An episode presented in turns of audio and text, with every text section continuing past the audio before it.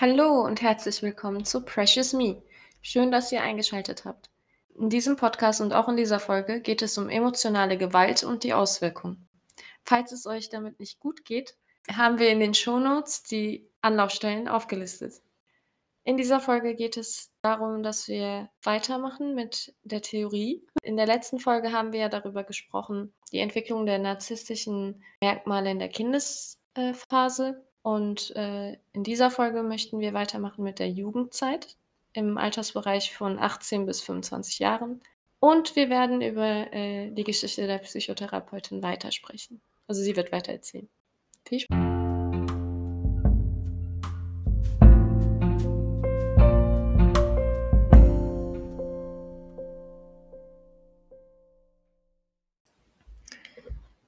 Genau. Wir sprechen heute ein bisschen über die Jugendphase, junges Erwachsenenalter, auch Emerging Adulthood genannt. Damit ist so der Altersbereich 18 bis 25 gemeint. In diesem Kontext ist dieses frühe Erwachsenenalter eben eine Zeit, in der narzisstische Größen und Alleinstellungsfantasien befördert werden, dadurch, dass junge Erwachsene sich im Anschluss an die Schule und das Elternhaus eine Umgebung suchen können, die den persönlichen Neigungen und Haltung entgegenkommen. Weil das ja so eine Umbruchsphase ist. Schule wird beendet, man zieht eventuell aus oder geht nochmal auf eine Reise, macht ein, vielleicht sogar ein freiwilliges soziales Jahr. Oder ehrenamtliche Genau, genau. so Tätigkeiten. ehrenamtliche Tätigkeiten. Ja, und da kann man halt viel aussuchen, was man möchte, ne, in welchem Bereich man möchte. Und das ist so ein bisschen das Tückische an der ganzen Geschichte. Oder es kann tückisch werden. Vor allem, weil man dann sich, sich nicht so direkt festlegt auf eine berufliche Langzeitperspektive. Der Autor des Buches, was wir letztens vorgestellt haben, der Herr Walter, sagt auch in Anführungsstrichen Generation Praktikum, wo ich finde, das passt eigentlich zu der heutigen Zeit irgendwo. Und dass, dass die ähm, Ausbildungsgänge teilweise so fragmentiert sind, modularisiert sind. Man hat nicht mehr so einen starken Bezug zu einer ausbildenden Fachperson, Lehrer, Meister, ne, sondern das ist alles deutlich abstrakter. Und dadurch ist ja auch die, sind die Rückmeldungen, die man erhält, nicht mehr die wie früher. So. Und dadurch denke ich, kann man wahrscheinlich, hat man viel mehr Alternativen, sich auszusuchen, welche Rückmeldung will ich eigentlich haben? Und wenn mir die Rückmeldung nicht passt, dann tschüss. Ja. Also irgendwo finde ich, ist das ein Segen eigentlich, dass man viel Handlungsmacht hat und auch Alternativen und Kontrolle quasi. Aber irgendwo birgt das auch eine Gefahr. Auf jeden Fall. Das ist auch wegen, äh, zu, vor allem in dieser Zeit jetzt wegen Corona, dass diese digitale Phase auch noch reingekommen ist, dass menschlicher Kontakt abgenommen hat. Dass man die ganze Zeit sagt, Homeoffice, geh zu Hause Hm. arbeiten. Du, hast, du musst gar nicht mehr so viel in vielen Bereichen mit Menschen zu tun haben. Ja, das stimmt. Mm, Und da meinst du, hat man weniger Rückmeldung? Dadurch auch weniger Rückmeldung. So, solange du deine Arbeit erledigst und schickst, okay, vielleicht kannst du per Mail so eine Rückmeldung bekommen, mach deine Arbeit richtig, Mann, oder so. Aber Ja. also allgemein finde ich, dass man vieles mittlerweile digital lösen kann und menschlichen Kontakt damit vermeiden kann. Und wenn man gar nicht mit Rückmeldung klarkommt, kannst du halt diese alternative Route nehmen. Das stimmt. Mhm. Homeoffice für alle, die negative Rückmeldung vermeiden. Zum Beispiel so, ne? Es gibt ja viele Berufe, die jetzt mittlerweile mit Homeoffice werben. ja. Flexible Arbeitszeiten, sie müssen nicht im Büro bleiben. Wo ich mir gerade so dachte, diese Rückmeldung, wir haben ja beim letzten Mal über Instagram und Social Media gesprochen. Ähm, und es gibt ja viele junge Menschen inzwischen. Deswegen finde ich das Buch auch sehr zeitgemäß eigentlich. Die, wo, wo, also ich finde es super, dass man sagen kann, weiß ich nicht, das Studium passt nicht oder der Ausbildungsgang passt nicht, dass man nicht mehr so in Anführungsstrichen gezwungen ist, das durchzuziehen. Aber viele machen sich ja auch beispielsweise selbstständig, beispielsweise auch auf TikTok, wenn ich da so sehe, wie viele junge Menschen da unterwegs sind. Ich finde es einerseits bewundernswert, dass sie so in jungen Jahren sowas auf die Beine stellen können. Ich hätte es nicht gemacht. Ich hätte es nicht machen können, denke ich mir. Und andererseits denke ich, die kriegen ja ihre Rückmeldung. Die haben ja viel Rückmeldung, aber auch wieder online. Das ist alles online. Und alles, was dir nicht gefällt, kannst du einfach blockieren. Ja, das wollte ich gerade sagen. Du hast halt die Möglichkeit, das ab Ja, kannst die Kommentare deaktivieren. Die, die dich blöd anmachen, kannst du melden. Es ist echt interessant. Also man kann schon viel mitsteuern Hm. inzwischen. Andererseits bist du halt, wenn du in den sozialen Medien sehr aktiv äh, wirbst, bist du auf die Aufmerksamkeit dieser Leute angewiesen. Mhm. Das pusht dich ja im Grunde genommen. Aber das passt ja genau in das Muster der narzisstischen Persönlichkeiten. Das kann halt auch schief gehen. Auf es kann Fall. auch mit dem Selbstwertgefühl spielen, wenn du nicht äh, die Reichweite erreichst, die du möchtest. Es gibt ja sehr viele, die dafür was versuchen zu tun, aber nicht äh, sofort, dass das nicht klappt sofort oder ja. also es ist jetzt soziale Medien ist jetzt nicht 100% Garantie, dass du das jetzt auch so hinbekommst. ja, klar. Aber das Gleiche gilt ja auch für Studium beispielsweise. Ne? Ich denke, wenn man im Studium, wenn du da nicht den Erfolg hast, kann ich mir aber auch vorstellen, dass narzisstische Persönlichkeiten entweder bis zum Ende durchziehen, Mhm. weil es sonst zu sehr am Ego nagt, dass man es nicht geschafft hat. Oder man sagt halt, nee, und geht dann zum nächsten, ne? so dieses Jobhopping. Genau, Ja. so Jobhopping oder eben Praktikumhopping, Ja. was nicht heißen muss, dass jemand, der oft seinen Beruf wechselt oder auf Social Media unterwegs ist, dass die unbedingt eine narzisstische Persönlichkeit entwickeln oder haben. Das wollen wir ja damit nicht sagen. Es sind einfach nur mögliche Verhaltensweisen, die in das Cluster von narzisstischen Persönlichkeiten fallen können. Und es ist leichter in den sozialen Medien äh, eine Facette aufzustellen, eine Maske aufzuziehen Mm, und dich so darzustellen, wie du sein möchtest, gesehen werden möchtest. Und es ist halt einfacher, als im echten Leben das vorzuspielen, weil du nicht Mhm. 24 Stunden diese Rolle halt. das stimmt. Ich sage ja immer, Papa hat so bühnenreifes Theater gemacht. Mhm. Das ist halt so dieses Theaterspiel, ne? Also dieses Vorspielen. Ja, das ist wahrscheinlich spricht das viele Narzissten auch an. Hm, das kann sein. Das könnte passen. Ich glaube, das ist eher so ein jüngeres Phänomen, so ein Phänomen unserer Zeit. Mhm. Ähm, das passt gar nicht auf Papa.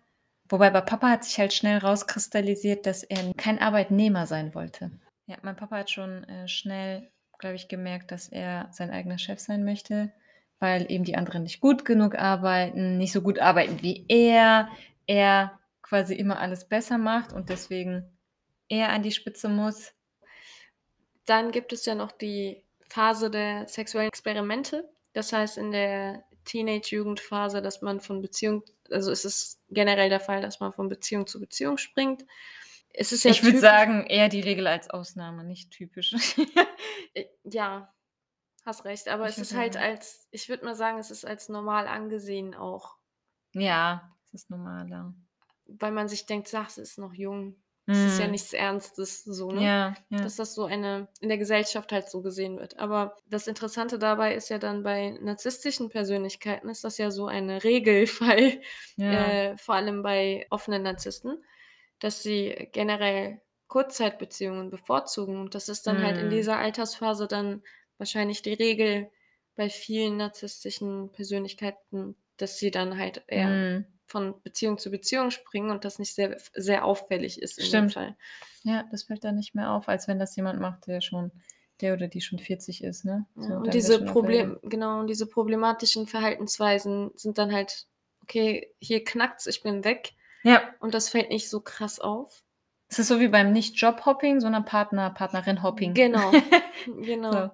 Ja, das stimmt. Ja, auf jeden Fall eine Zeit, wo man, glaube ich, als jemand mit einer narzisstischen Veranlagung sehr viel mitnehmen kann oder das Beste draus machen kann, weil man sich eben nicht festlegen muss. Mhm. Man ist frei in den Entscheidungen und das ist quasi auch noch normal, weil man sich ja entwickelt, sich finden muss und gucken muss. Und da haben die, glaube ich, echt viele Möglichkeiten, diese Anteile zu bedienen. Vor allem finde ich, jetzt, wenn wir von zeitlicher Situation sprechen, auch in dieser Zeit, finde ich, dass dieses Me-Ego sehr ähm, gepusht wird, allgemein gesellschaftlich. Also, dass das, das, die, die Selbsthilfebücher, You Can Do It, Ach so. du kannst machen, was du willst. Halt dieses Ich, Ich, Ich. Hm. Weißt du, was ich meine? Dieses Egozentrische die ganze Zeit. Also dieses, ähm, ich habe das Gefühl, dass das mittlerweile so ein bisschen normal angesehen wird. Ja, es wird ja vor allem auch diskutiert, dass das in den westlichen Ländern vor allem Ja. so eine sehr ich-zentrierte Mhm. Gesellschaft und in anderen Kulturen, Ländern eher kollektivistisch, also so die Gruppe betreffend. ja. Aber da können wir nächste Woche was zu berichten. Wir wollten auch noch ein anderes Thema besprechen. Oh wei, das müssen wir auch verschieben. ja, richtig gut organisiert hier. Ja. Aber kurz gefasst, habe ich das Gefühl also das warum ich das erwähnt habe, ist, dass das äh, für mich kommt das so rüber, dass das auch fördernd ist für solche Ja, wir fördern, glaube ich, auch. ja, Verhaltensweisen und deswegen, dass das auch mehr so gang und gäbe wird. Ja, auf jeden Fall.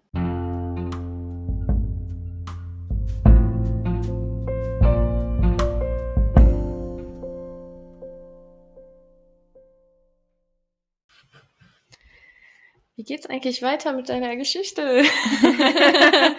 Die du hast ja an einer sehr spannenden Stelle aufgehört und Ja. ich würde auch gern weiterhören, also Ich habe ja aufgehört an der Stelle, dass ich meinen Bruder informiert habe über die Sache und also, dass mein Vater da die Waffe aufm Tisch hat, als ob's das Normalste der Welt wäre und gedroht hat, meiner Mama zu schaden. Ähm, ich habe meinen Bruder angerufen und der ist mit Mama zur Polizei gefahren. Ähm, und als sie dann schon dort waren, haben die mich angerufen. Mein Bruder sagte dann am Telefon ich habe mit ihm telefoniert und der hat gesagt: „Ja, mach mal 'n Foto vom Papa mit der Waffe.“ Und ich dachte, die Polizei will dieses Foto.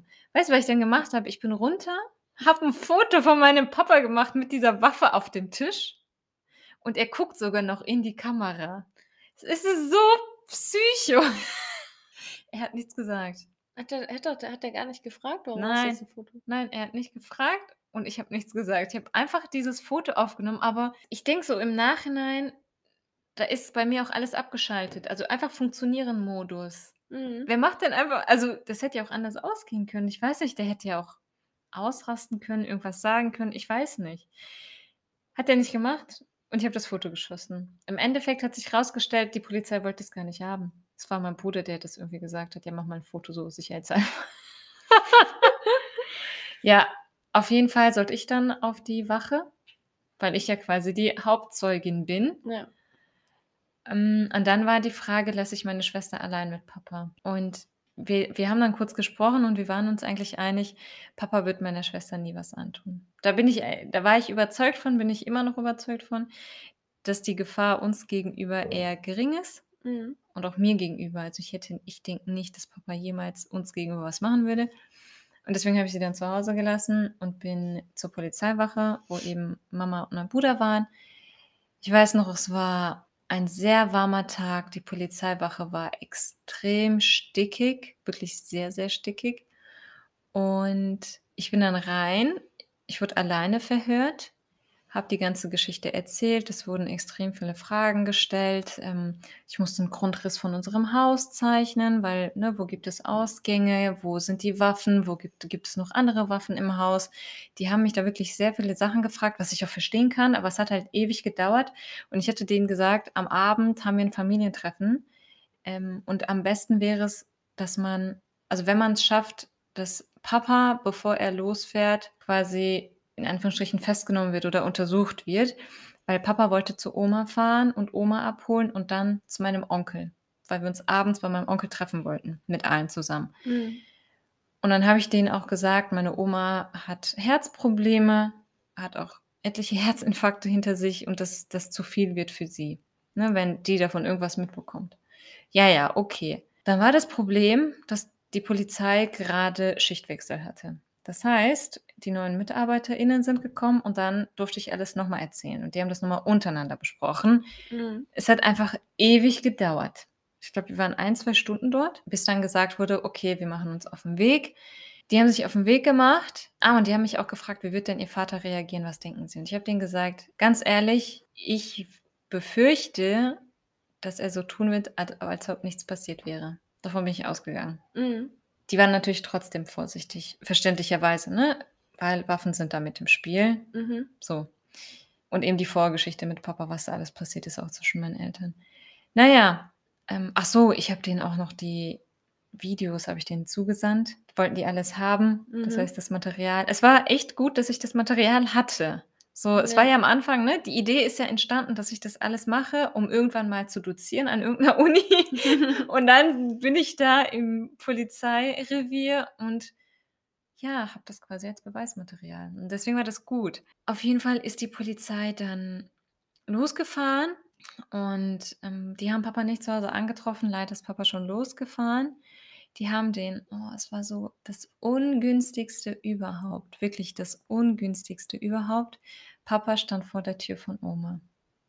Oma ist runter, wollte sich gerade ins Auto setzen. Die Polizei kam. Oma saß schon wohl halb im Auto. Die haben Oma aus dem Auto rausgeholt, hoch begleitet in ihre Wohnung. Papa dann mitgenommen zu uns nach Hause.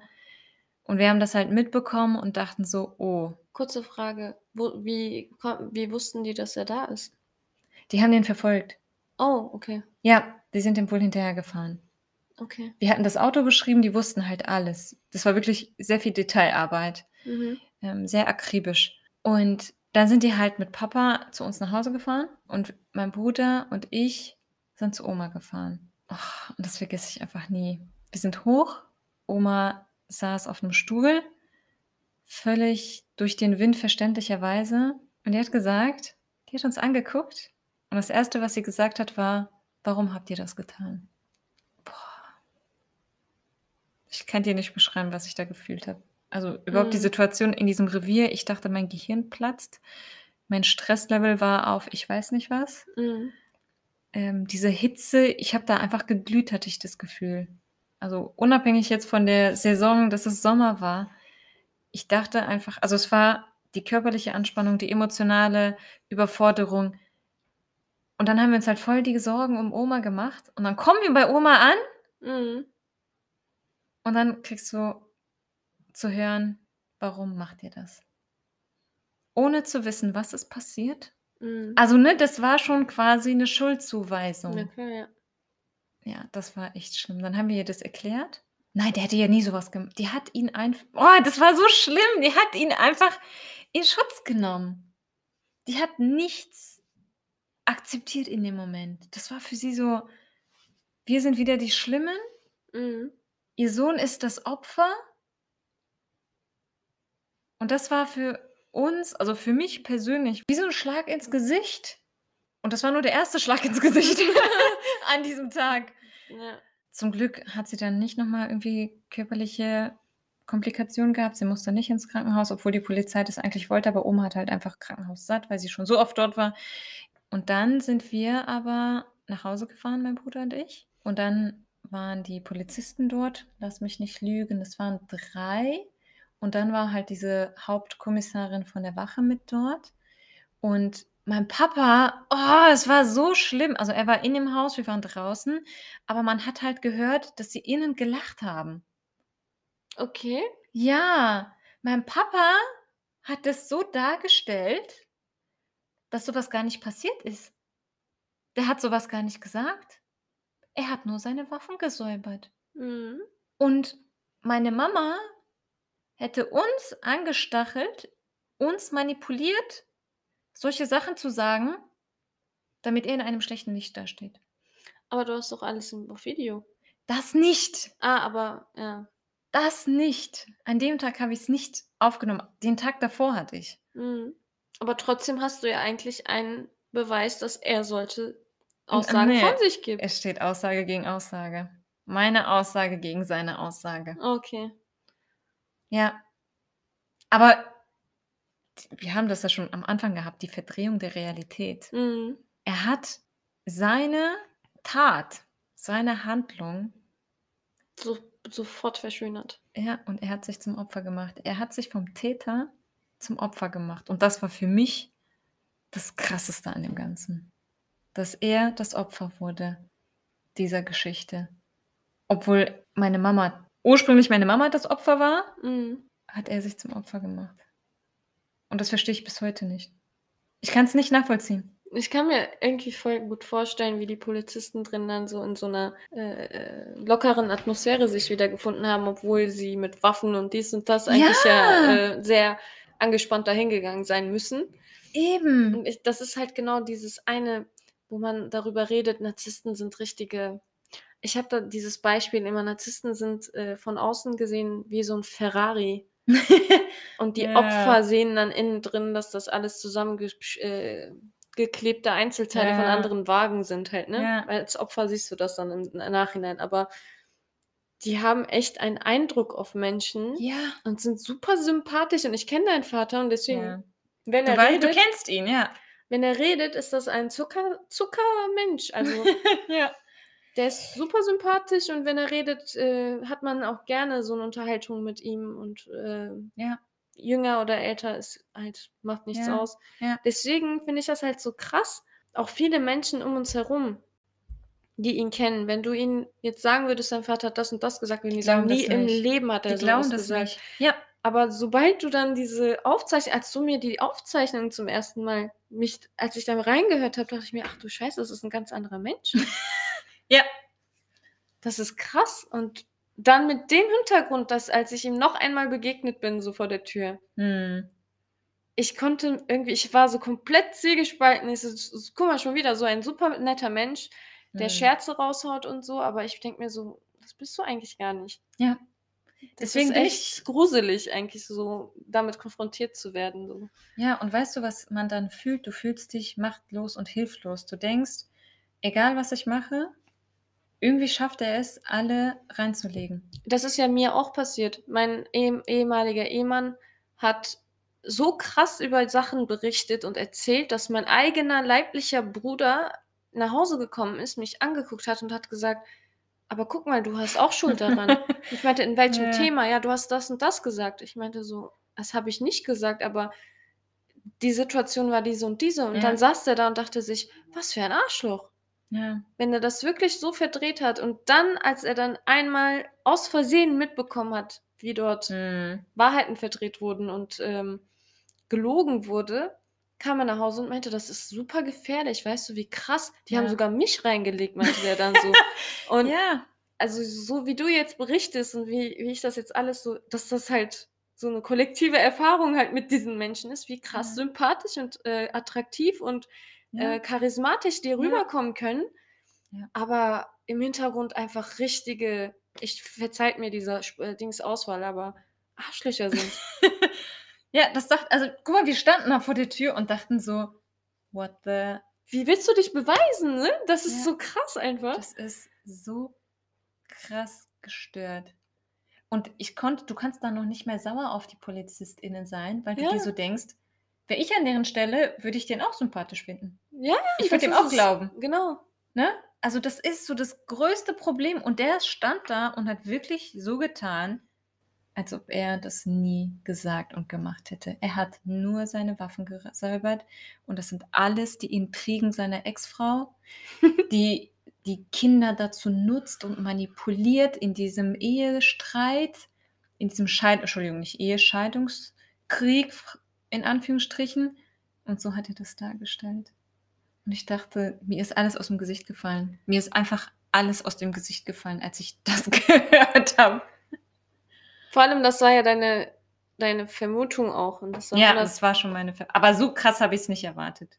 Okay, Das habe ich nicht erwartet. das ist heftig. Na, ja, das sage ich noch für heute.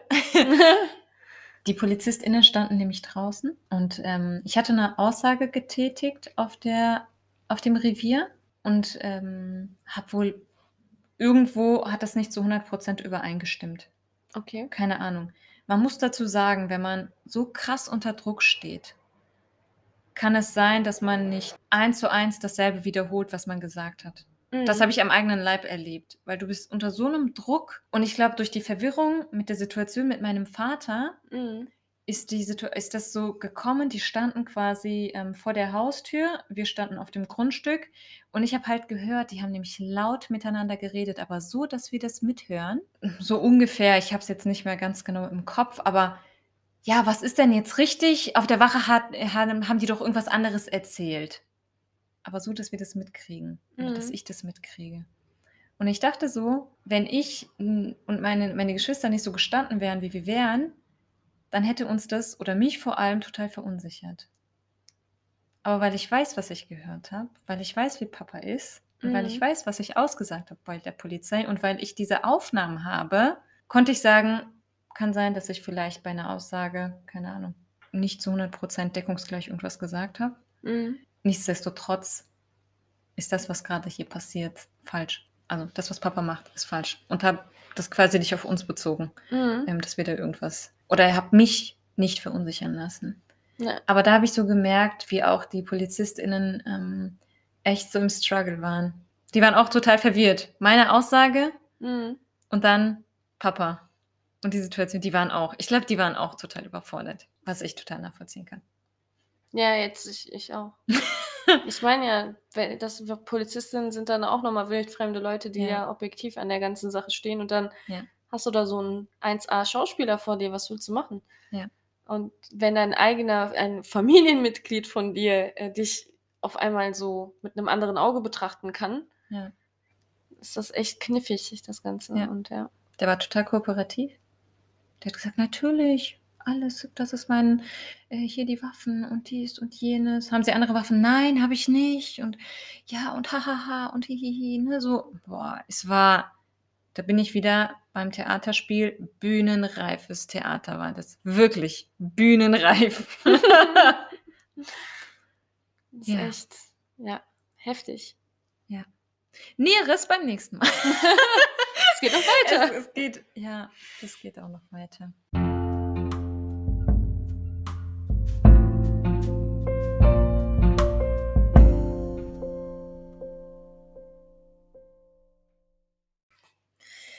Ja, das war es auch wieder für die heutige Episode. Beim nächsten Mal geht es natürlich weiter mit der Geschichte und auch ein bisschen mit der Theorie. Und beim nächsten Mal sprechen wir auch über kollektivistischen Narzissmus und individualistischen. Es gibt nämlich auch kollektivistischen Narzissmus, fand Da- ich auch richtig interessant. Beispielsweise darüber habe ich noch gar kein Wissen.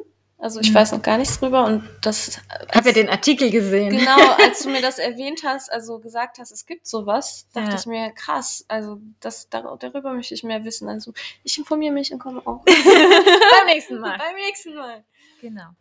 Ja, wir freuen uns, dass ihr eingeschaltet habt und sagen bis zum nächsten Mal. Tschüss. Tschüss.